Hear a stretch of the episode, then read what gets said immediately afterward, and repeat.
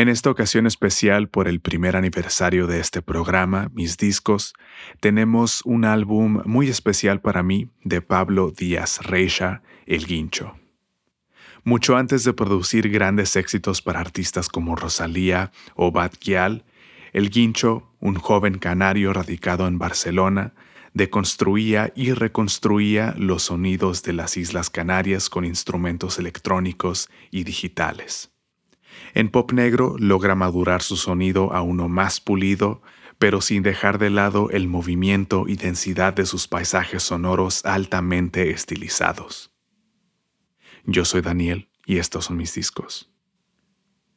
Pop Negro es el tercer álbum de El Guincho, un músico, compositor y productor, conocido por ser coproductor de gran parte del material de Rosalía, incluyendo su álbum El Mal Querer. Y este álbum, eh, Pop Negro, fue lanzado el 13 de septiembre del 2010 a través del sello Young, antes llamado Young Turks. Este álbum tiene nueve canciones y dura 34 minutos y es un álbum de música electrónica con sonidos y ritmos tropicales, africanos y afrocaribeños, lo cual tiene sentido siendo Pablo Díaz Reixa, el guincho, originario de las Palmas de Gran Canaria.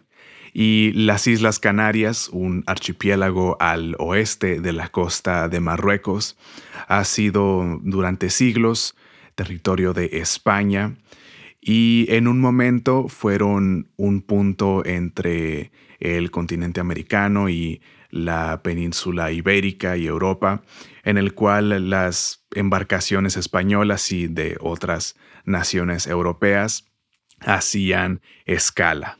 Y estas embarcaciones traficaban personas esclavizadas hacia América o hacia las mismas Islas Canarias para hacer todo tipo de labores forzadas.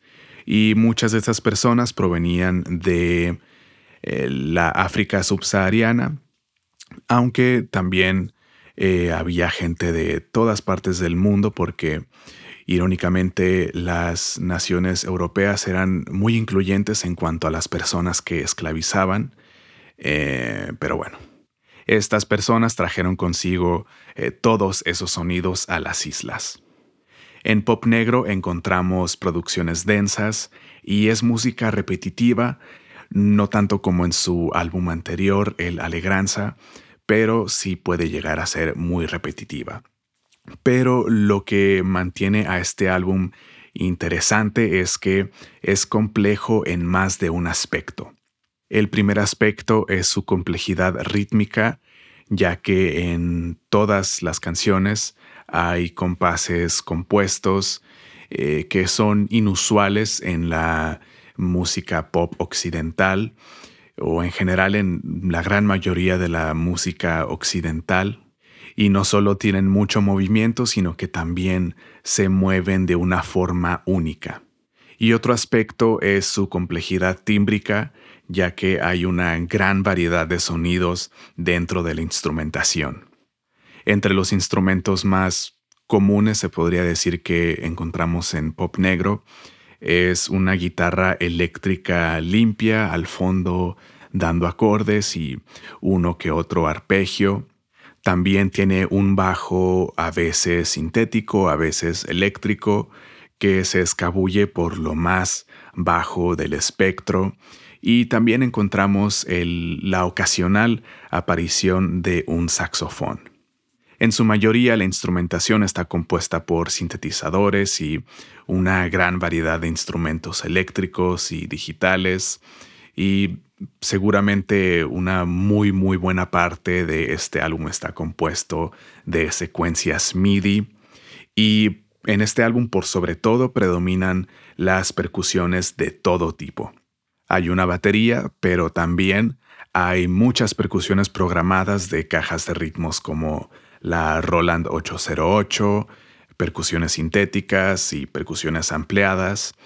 Y de lo más notorio es su gran variedad de instrumentos de percusión como tambores metálicos, congas, bongos, eh, marimbas, maracas, eh, cencerros incluso y eh, básicamente cualquier instrumento de percusión que puedas imaginar y con ellos crea esos ritmos complejos, cautivadores y sumamente contagiosos.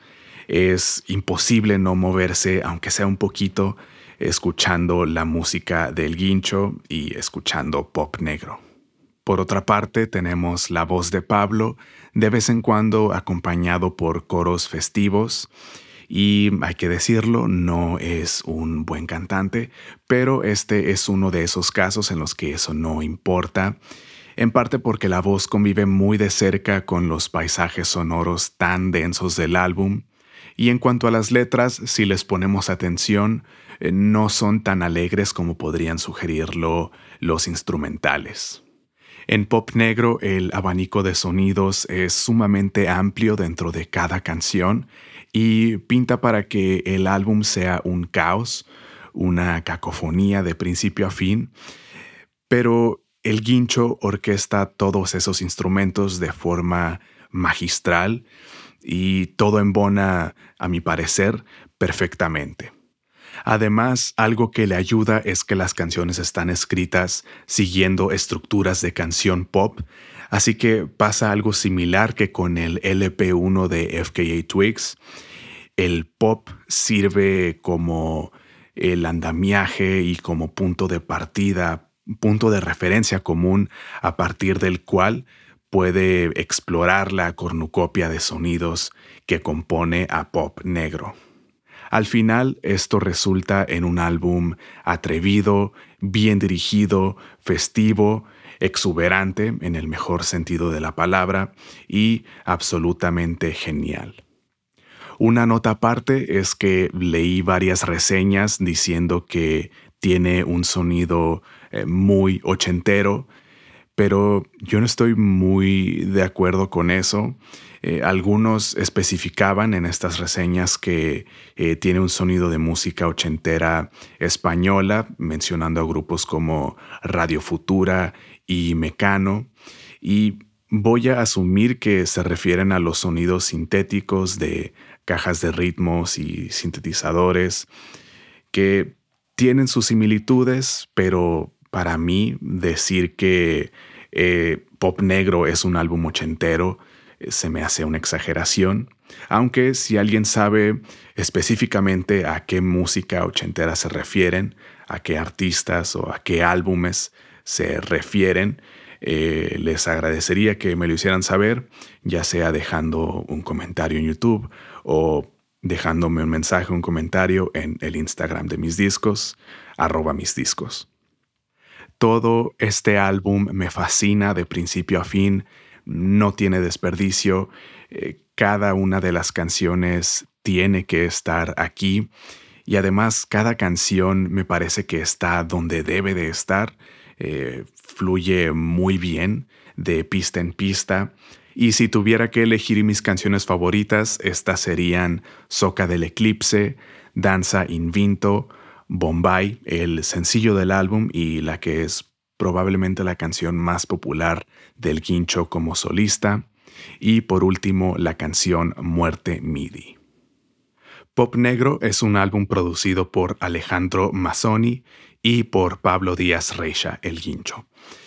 Mazzoni es un músico y diseñador de sonido y productor musical ocasional, y él suele componer música para publicidad y para cine, eh, de lo que más resaltó para mí fue que compuso la banda sonora de la película Conocerás al hombre de tus sueños de Woody Allen. Pop Negro fue grabado eh, por etapas entre 2009 y 2010. La mayor parte primero se grabó en Planet Rock Studios en Berlín en junio del 2009. Después continuaron en estudios Cinearte en Madrid en el mes de agosto y en el mes de diciembre el guincho siguió grabando en Las Palmas de Gran Canaria, en su eh, ciudad de origen. Y por último, terminaron el álbum en el estudio de Alejandro en Barcelona en febrero de 2010. Y lo último, último que grabaron del álbum eh, fue la canción Ghetto Fácil, la cual grabaron en Barcelona, la ciudad en donde radicaban en ese momento, en mayo de 2010. Después, el álbum fue mezclado por John Gass en Los Ángeles. Él es un ingeniero de grabación y de mezcla, eh, reconocido por su trabajo en el RB con cantantes como Whitney Houston, Boys to Men y ser un, por ser un colaborador cercano de Babyface. Pero además ha trabajado con Madonna, con David Bowie, Aretha Franklin, Earth, Wind and Fire y con, por supuesto, Shaquille O'Neal, porque él ha hecho literalmente todo sobre la faz de la Tierra. Podemos ver que Gas ha trabajado con algunos de los artistas más famosos que han existido. Entonces surge la duda de cómo fue que el Guincho y John Gas se encontraron y eh, cómo fue que acabó mezclando este álbum. Y parece no tener mucho sentido eh, considerando todo lo demás que ha mezclado. Eh, el Guincho es eh, muy diferente a todos esos artistas. Y sin embargo, la metodología y la filosofía de John Gass funciona muy bien en pop negro. En una entrevista que le hicieron a este ingeniero en la revista Sound on Sound de agosto del 97, explica que su prioridad es que la voz suene natural y clara sin afectar negativamente el sonido de los demás instrumentos. Y hay distintas formas de hacer que la voz resalte en una mezcla. Una muy común y la más sencilla es filtrando frecuencias bajas y eh, reduciendo las frecuencias medias graves y aumentando drásticamente las frecuencias medias, lo que él llama el sonido de teléfono, pero esto acaba quitándole el cuerpo y el peso a la voz y hace que suene artificial. Y cuando mezclas para alguien como Whitney Houston, eh, creo que eso es lo último que quieres hacer, eh, degradar el sonido de la voz. Entonces su forma de abordar el proceso de mezcla es de empezar con la voz, de asegurarse que suene clara y natural y poco a poco ir trayendo los demás instrumentos y hacer que estos funcionen alrededor de la voz. Y esto me parece que va muy bien con pop negro porque recordemos que son producciones muy densas, incluso caóticas por su uso de timbres tan diversos dentro de una misma pista. Así que muy fácilmente podría eh, perderse la voz en estas producciones, pero Gas logra que la voz de Pablo siempre esté presente y además logra que se integre bien con los demás instrumentos. Luego también pasa con los álbumes de pop que a veces la voz como que se desprende de la canción y opaca al instrumental. Y en este caso en específico, los instrumentales son esenciales para pop negro y para el guincho por su estilo eh, de composición y de producción. En la música del guincho, la voz y los instrumentales conviven de una forma muy específica y me parece que Gas lo entendió muy bien.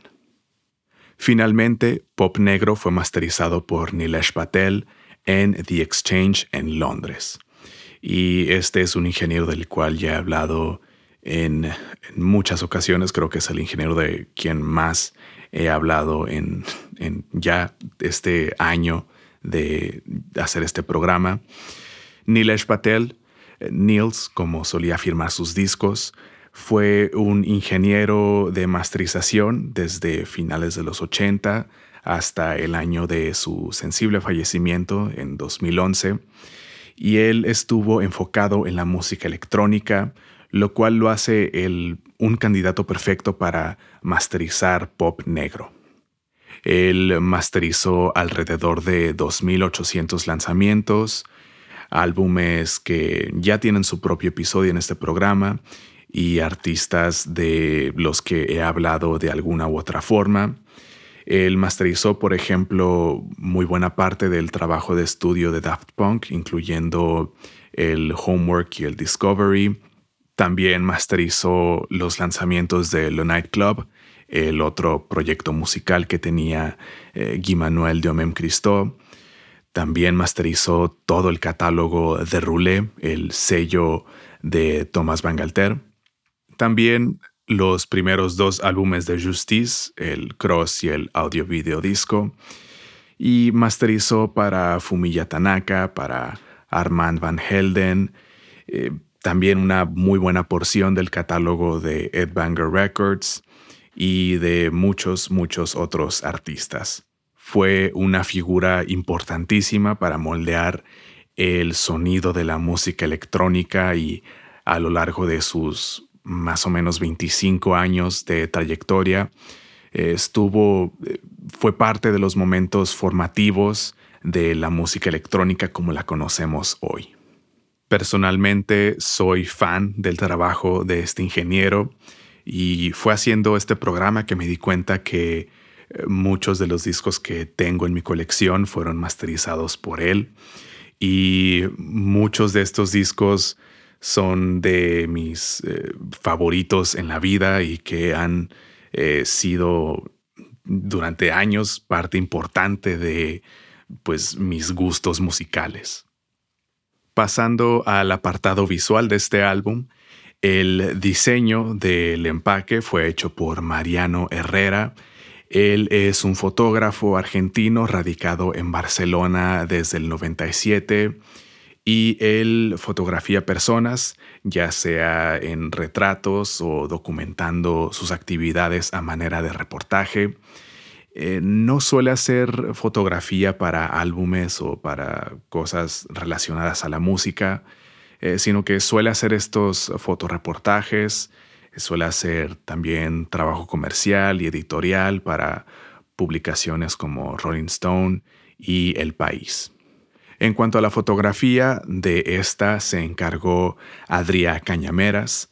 Él es un fotógrafo, amigo del guincho de Pablo, y él fotografía de todo. Hace retratos, fotografía de arquitectura, naturaleza, hace fotografía callejera, aunque en un inicio buena parte de su trabajo fue fotografiar músicos y también hace trabajo editorial para, bueno, fotografía para publicaciones como Rolling Stone, el New York Times y el periódico alemán Die Welt.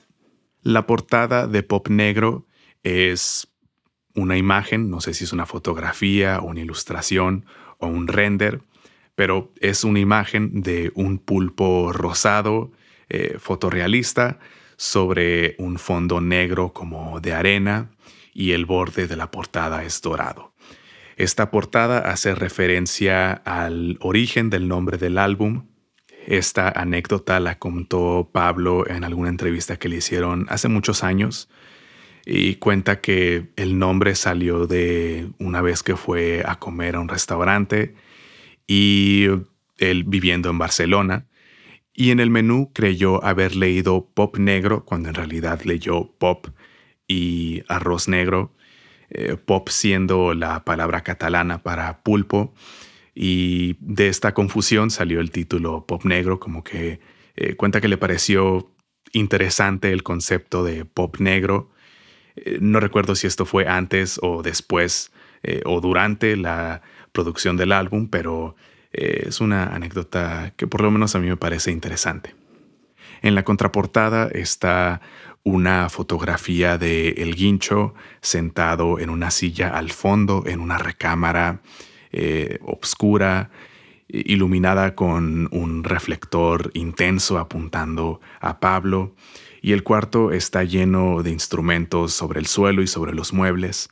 Hay teclados, sintetizadores, samplers, pedales, hay un tocadiscos, eh, también está una guitarra y percusiones en la cama y también hay un mar de cables por todo el cuarto y pareciera como si alguien hubiera entrado a investigar a la casa con una linterna y hubiera encontrado al guincho en una de las recámaras, quien lleva ahí días o tal vez semanas encerrado haciendo música.